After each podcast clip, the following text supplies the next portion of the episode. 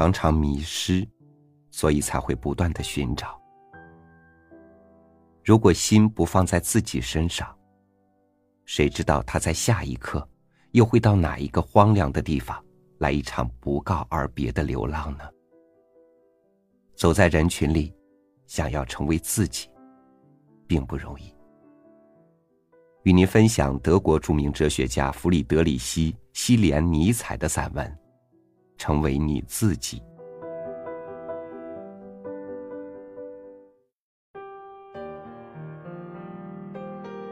一个看过许多国家、民族以及世界许多地方的旅行家，若有人问他，他在各处发现人们具有什么相同的特征，他或许会回答：他们有懒惰的倾向。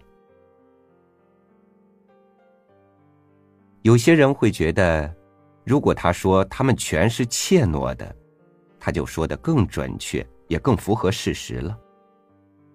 他们躲藏在习俗和舆论背后。从根本上说，每个人心里都明白，作为一个独一无二的事物，它在世上只存在一次，不会再有第二次这样的巧合，能把如此极其纷繁的许多元素又凑到一起，组合成一个像他现在所示的个体。他明白这一点，可是，他把它像亏心事一样的隐瞒着，为什么呢？因为惧怕邻人，邻人要维护习俗，用习俗包裹自己。然而，是什么东西迫使一个人惧怕邻人，随大流的思考和行动，而不是快快乐乐的？做他自己呢？在少数人也许是羞愧，在大多数人则是贪图安逸、惰性。一句话，便是那位旅行家所谈到的懒惰的倾向。这位旅行家言之有理，人们的懒惰甚于怯懦，他们恰恰最惧怕绝对的真诚和坦白。可能加于他们的负担。唯有艺术家痛恨这样草率的因袭俗套、人云亦云，而能揭示每个人的那个秘密和那件亏心事，揭示每个人都是一个一次性的奇迹这样一个命题。他们敢于向我们指出，每个人知道他每块肌肉的运动都是他自己，只是他自己。而且，只要这样严格的贯彻它的唯一性，它就是美丽可观的，就像大自然的每个作品一样新奇而令人难以置信，绝对不会使人厌倦。当一个伟大的思想家蔑视人类时，他是在蔑视他们的懒惰。由于他们自己的原因，他们显得如同工厂的产品，千篇一律。不配来往和垂教，不想沦为芸芸众生的人，只需做一件事，便是对自己不再懒散。他应听从他的良知的呼唤，成为你自己。你现在所做、所想、所追求的一切，都不是你自己的。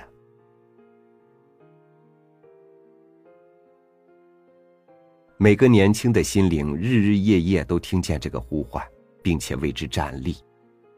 因为当他念及自己真正的解放时，他便隐约感觉到了其万古不移的幸福准则。只要他仍套着舆论和怯懦的枷锁，就没有任何方法能够帮助他获得这种幸福。而如果没有这样的解放，人生会是多么绝望和无聊啊！大自然中，再也没有比那种人更空虚、更野蛮的造物了。这种人逃避自己的天赋，同时却朝四面八方贪婪的窥伺。结果，我们甚至不再能攻击一个这样的人，因为他完全是一个没有核心的空壳，一件鼓起来的着色的烂衣服，一个镶了边的幻影。他丝毫不能叫人害怕，也肯定不能引起同情。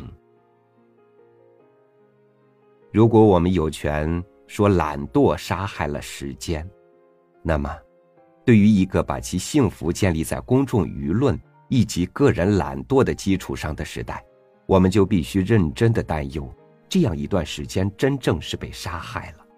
我是说，他被从生命真正解放的历史中勾销了。后代必须怀着怎样巨大的厌恶。来对付这个时代的遗产，彼此从事统治的不是活生生的人，而是徒具人形的舆论。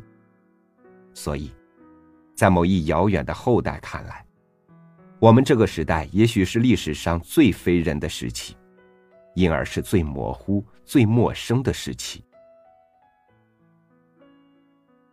我走在我们许多城市新建的街道上，望着信奉公众意见的这一代人。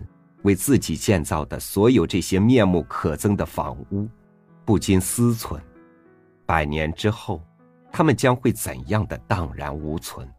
而这些房屋的建造者们的意见，也将会怎样的随之倾覆？与此相反，所有那些感觉自己不是这时代的公民的人，该是怎样的充满希望？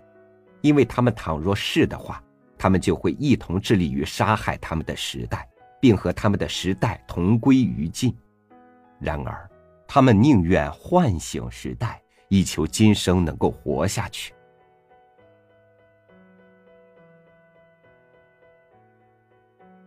可是，就算未来不给我们以任何希望吧，我们奇特的存在，正是在这个当下最强烈的激励着我们。要我们按照自己的标准和法则生活。激励我们的，是这个不可思议的事实：我们恰恰生活在今天，并且需要无限的时间才得以产生。我们除了稍纵即逝的今天之外，别无所有。必须就在这个时间内，表明我们为何恰恰产生于今天。对于我们的人生。我们必须自己向自己负起责任，因此，我们也要充当这个人生的真正舵手，不让我们的生存等同于一个盲目的偶然。我们对待它，应当敢作敢为，敢于冒险，尤其是因为，无论情况是最坏还是最好，我们反正会失去它。为什么要执着于这一块土地？这一种职业，为什么要顺从邻人的意见呢？恪守几百里外人们便不再当一回事的观点，这未免太小城镇气了。东方和西方，不过是别人在我们眼前画的粉笔线，其用意是要愚弄我们的怯懦之心。年轻的心灵如此自语：“我要为了获得自由而进行试验。”而这时，种种阻碍便随之而来了。两个民族之间偶然的互相仇恨和交战，或者两个地区之间横隔着大洋，或者身边有一种数千年前并不存在的宗教被倡导着。他对自己说：“这一切都不是你自己，谁也不能为你建造一座你必须踏着它渡过生命之河的桥，除非自己之外。”没有人能这么做。尽管有无数肯载你渡河的马、桥和半神，但必须以你自己为代价，你将抵押和丧失你自己。世上有一条唯一的路，除你之外无人能走。它通往何方？不要问，走便是了。当一个人不知道他的路还会把他引向何方的时候，他已经攀登的比任何时候更高了。说出这个真理的那个人，是谁呢？然而，我们怎样找回自己呢？人怎样才能认识自己？它是一个幽暗的、被遮蔽的东西。如果说兔子有七张皮，那么。人即使脱去了七十乘七张皮，仍然不能说这就是真正的你了，这不再是外壳了。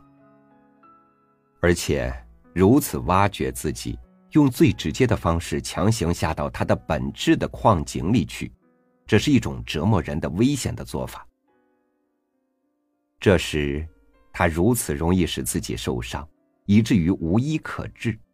更何况，倘若舍弃了我们的本质的一切证据，我们的友谊和敌对，我们的注视和握手，我们的记忆和遗忘，我们的书籍和笔记，还会有什么结果呢？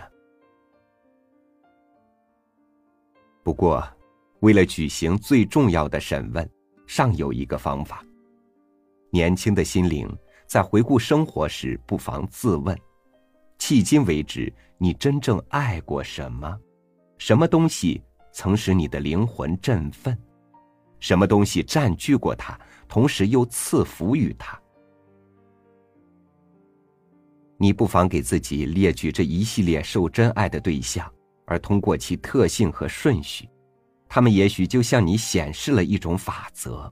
你的真正自我的基本法则，不妨比较一下这些对象，看一看他们如何互相补充、扩展、超越、神话，他们如何组成一个阶梯，使你迄今得以朝你自己一步步攀登。因为你的真正的本质，并非深藏在你里面，而是无比的高于你，至少高于你一向看作你的自我的那种东西。你的真正的教育家和塑造家向你透露，什么是你的本质的真正的原初意义和主要原料。那是某种不可教育、不可塑造之物，但肯定也是难以被触及、束缚、瘫痪的东西。除了做你的解放者之外，你的教育家别无所能。这是一切塑造的秘诀，它并不出借人造的假肢。蜡制的鼻子，戴眼镜的眼睛。勿宁说：“唯有教育的孝品者才会提供这些礼物，而教育则是解放，是扫除一切杂草、废物和企图损害作物嫩芽的害虫，是光和热的释放，是夜雨充满爱意的降临。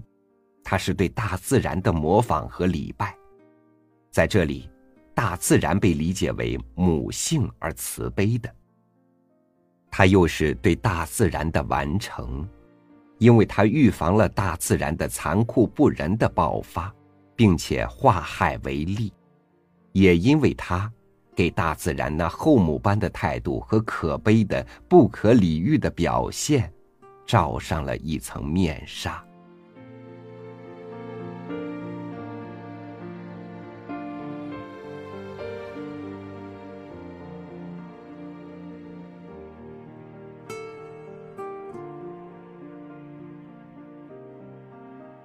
想要成为自己，需要有直面自己的勇气，把自己修炼成自己最爱的人，才能更爱这个世界，听从内心最自然的呼唤，才有能够滋养到灵魂的呼吸。感谢您收听我的分享，欢迎您关注微信公众号“三六五读书”，收听更多主播音频。我是超宇，下期见。最近种感觉，我渐渐在迷惘，像船在海上失去导航，不知该去何方。我好想回到校园，回到梦的路上。梦想很长，却没有彷徨，有憧憬，有向往。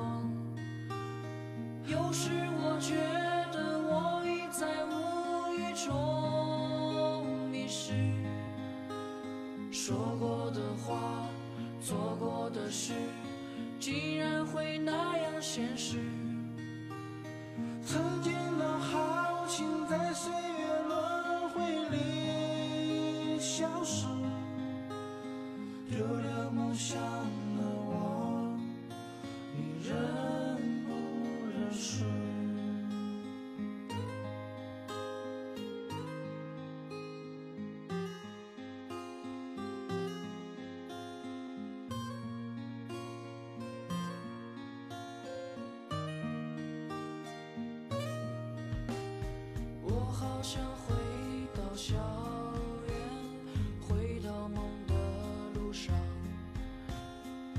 想很长，却没有彷徨，有憧憬，有向往。